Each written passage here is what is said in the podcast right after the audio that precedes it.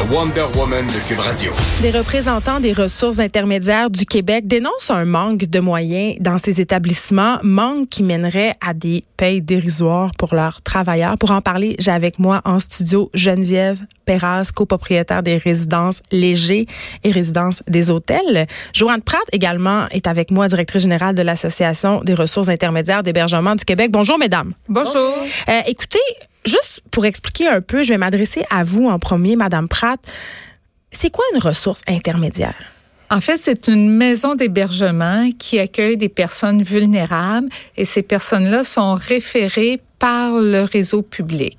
Donc, c'est des, c'est un service public et il y a différents types de ressources intermédiaires. Il y en a pour des personnes en déficience intellectuelle. Il y a d'autres ressources qui accueille des personnes âgées et il y a aussi des ressources pour des gens qui ont des problèmes de santé mentale. OK, fait que c'est pas nécessairement que des personnes âgées en perte d'autonomie. Non, il y a un, certaines ressources, c'est pour des personnes en perte d'autonomie, mais là, entre autres, aujourd'hui, on parle particulièrement des ressources qui accueillent des personnes en déficience intellectuelle. Et euh, vous avez beaucoup de demandes, j'imagine, venant du ministère public. En fait, euh, oui, euh, c'est un réseau qui accueille 16 000 personnes partout au Québec. Il y a 1000 ressources intermédiaires.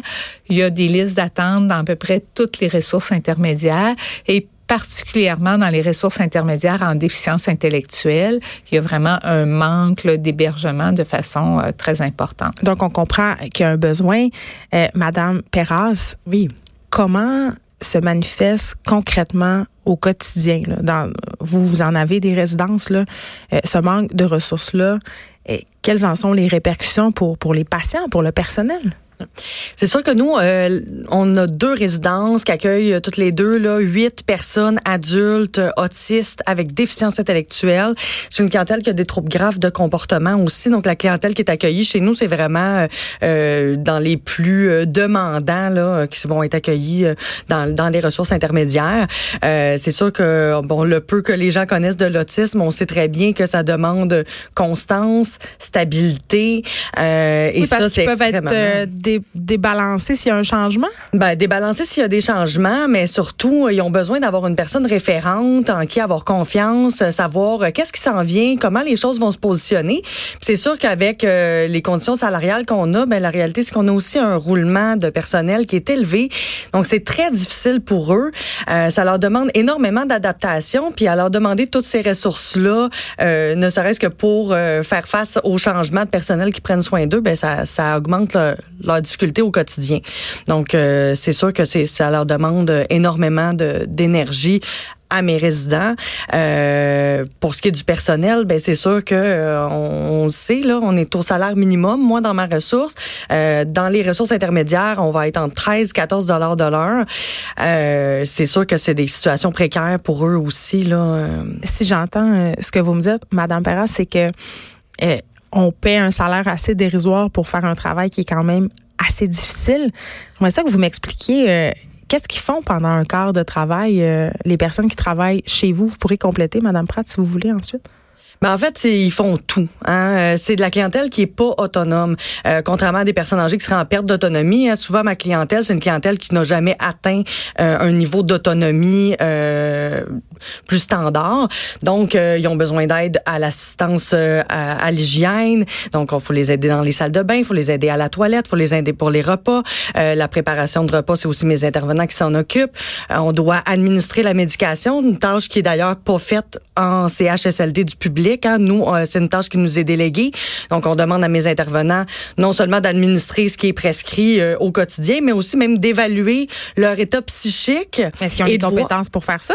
On a des grilles, on se fie à des grilles, mais euh, ça reste que ça demande beaucoup à des intervenants qui sont peu formés et vraiment peu payés. Euh, on fait des sorties dans la communauté hein, parce qu'on n'est pas avec des personnes âgées euh, qui vont être très peu actives. Ma clientèle est dans la vingtaine, dans la trentaine. Donc, c'est des gens qui ont besoin de bouger, qui ont besoin de sortir, qui ont besoin d'aller marcher, qui ont besoin d'être intégrés dans la communauté. Euh, c'est pas des gens qui sont facilement intégrables dans des activités communautaire. Donc, ils dépendent complètement de nous euh, pour euh, ne serait-ce qu'aller prendre une marche à l'extérieur.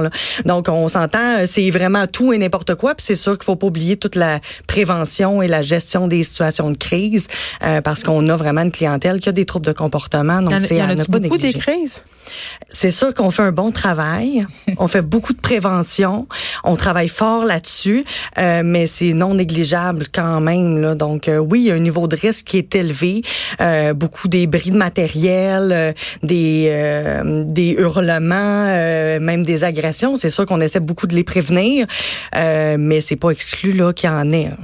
Euh, on comprend que c'est une clientèle difficile. Madame Pratt, je vous vois réagir. Oui, en fait, euh, quand, euh, quand Geneviève dit on travaille fort puis on essaie de diminuer les crises, mais l'effet pervers de ça dans le financement en ressources intermédiaires, c'est que plus tu travailles bien, plus ton financement baisse. Euh, Oui, Pourquoi? C'est exactement ça parce que en ressources intermédiaires, les usagers sont évalués à partir d'une grille et lorsque leurs besoins devient moins important pour toutes sortes de raisons parce que le, personnel a bien travaillé, a stabilisé les, les résidents, ben la rétribution va diminuer.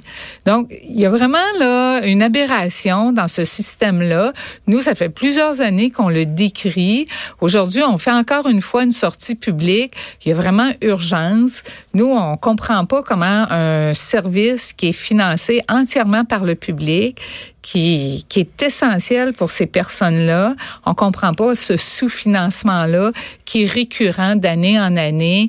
C'est- ça n'a aucun sens. Ben, c'est ironique d'autant plus que votre main-d'œuvre est fuit vers le secteur public parce que sont mieux payés à travailler au McDo, on va se le dire. Le salaire au McDonald's est plus élevé que les personnes qui choisissent d'aller travailler dans des centres de ressources intermédiaires. C'est quand même quelque chose, Geneviève. Exactement. Euh, puis c'est sûr qu'une fois qu'ils sont formés, hein, nous souvent, ce qu'on va recruter des étudiants, on va recruter des gens qui ont euh, une sensibilité à notre clientèle, puis on va les former. Donc on va investir beaucoup, beaucoup de temps, beaucoup, beaucoup d'énergie. Mais une fois qu'ils sont bien formés, la réalité c'est qu'ils resteront pas chez nous parce qu'ils sont des bons candidats pour le réseau public qui va les payer presque le double du prix.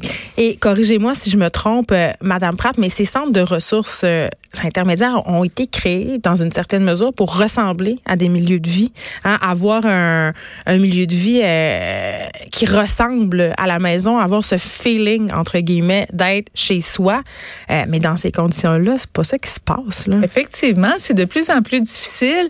C'est qu'on sous-finance euh, ce réseau-là, ce qui fait que effectivement les gens sont plus capables. Puis tu sais, quand on parle du, bas salaire qui, est, qui sont des bas salaires qui sont offerts, l'impact que ça a, c'est qu'à un moment donné, les gens, ben comme vous dites, ils quittent pour le public ou ils quittent pour la restauration. Puis on les comprend.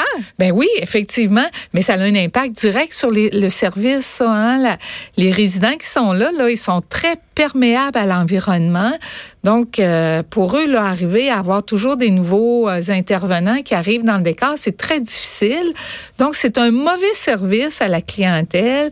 C'est un service, euh, tu sais, dans le fond, qu'on qu'on souhaitait. On a, comme société, on a dit, bon, ben ces personnes-là, on va leur donner une place au soleil, on va les intégrer dans la communauté. Mais là, il faut mettre les ressources nécessaires pour être capable de, de maintenir ça. Geneviève Perras, j'imagine que les familles sont inquiètes aussi. Ces gens-là, ils sont entourés de, de personnes qui, qui les ont placés là en les croyant en sécurité euh, pour qu'ils puissent recevoir des soins qui sont adéquats. Euh, c'est sûr que certaines familles sont inquiètes. Euh, c'est sûr que je reviens quand même sur le fait que euh, on offre des services de qualité.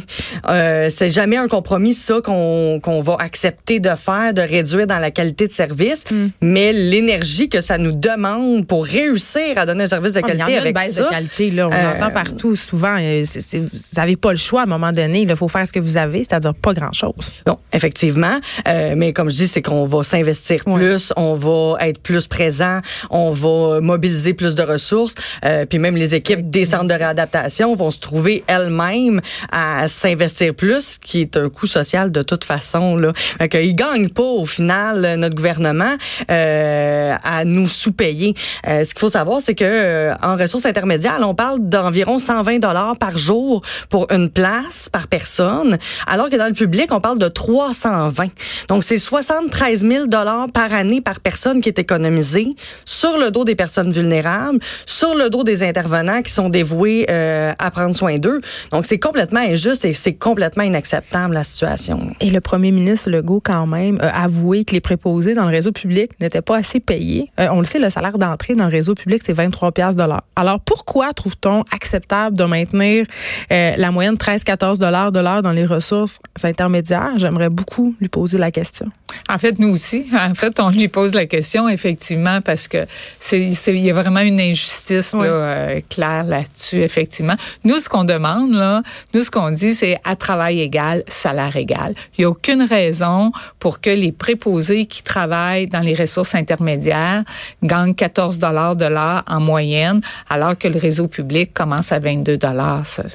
Il n'y a aucune raison pour ça. D'autant plus qu'on est financé 100 par, euh, par, par le public, effectivement. Puis c'est un service qui est essentiel. S'il n'y a pas de ressources intermédiaires, ils vont aller dans le réseau public à des coûts beaucoup plus élevés. Donc, à un moment donné, euh, c'est ça. Mesdames, merci Geneviève Perras, copropriétaire des résidences Léger Résidences des hôtels Joanne Pratt, directrice générale de l'Association des ressources intermédiaires d'hébergement du Québec. On va continuer à suivre ce dossier-là, bien évidemment. Merci beaucoup. Merci. De 13 à 15. Les effrontés.